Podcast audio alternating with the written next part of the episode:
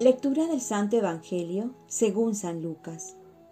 En aquel tiempo dijo Jesús, No temas, pequeño rebaño, porque al Padre de ustedes le ha parecido bien darles el reino. Vendan sus bienes y denlos como limosna. Háganse talegas que no se echen a perder y acumulen un tesoro inagotable en el cielo, a donde no se acercan los ladrones ni roe la polilla porque donde está su tesoro, allí estará también su corazón. Palabra del Señor. Paz y bien. ¿En dónde has puesto tu corazón? Dios nos ha confiado mucho, entre ellos nuestra familia, nuestros padres, hijos, personas queridas o alguna institución donde dependen muchas personas, en fin. Y en esta responsabilidad muchas veces se nos quita el sueño por las preocupaciones. Jesús también confió a un grupo de discípulos el reino de Dios, su palabra para darla a conocer. Y era una gran responsabilidad. Ante ello Jesús también les va a decir, no temas, pequeño rebaño, porque el Padre de ustedes le ha parecido bien darles el reino. No es que les va a dar el reino, sino que ya se los ha dado.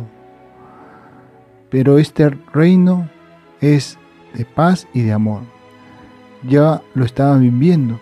Por un lado, debemos sentirnos agradecidos porque a pesar de nuestras limitaciones, errores, defectos y muchas cosas más, Dios todavía nos sigue confiando muchas responsabilidades a muchas personas.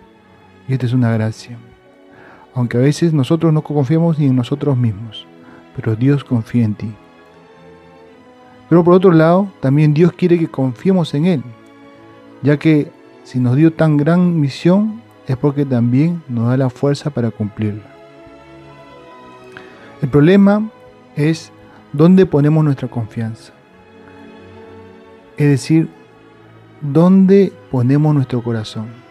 Si nuestro corazón está pegado a las cosas, a las personas, a las fuerzas, al trabajo, al dinero, a los bienes, entonces es un mal signo.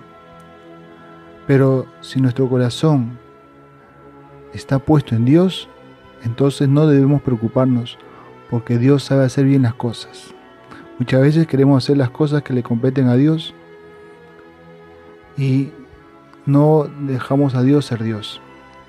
Por ello, el santo de hoy día, San Juan Macías, era aquel hombre que confiaba en Dios. Era un hombre, un santo que buscaba limosna para dar limosna y nunca le falló la providencia.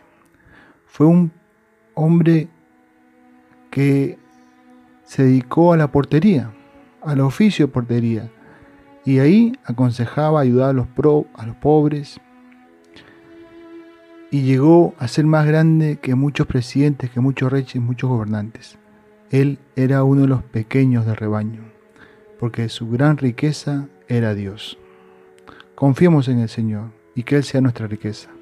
Oremos. Virgen María, ayúdame a confiar en Dios y a proclamar el reino de Dios con mi vida.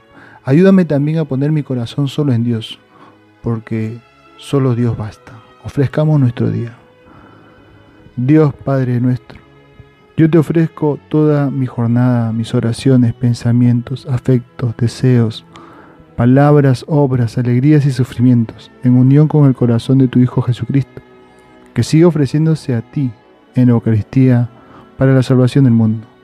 Que el Espíritu Santo que guió a Jesús sea mi guía y mi fuerza en este día, para ser testigo de tu amor. Con María, la Madre del Señor y de la Iglesia, te pido por las intenciones del Papa y para que sea en mí tu voluntad.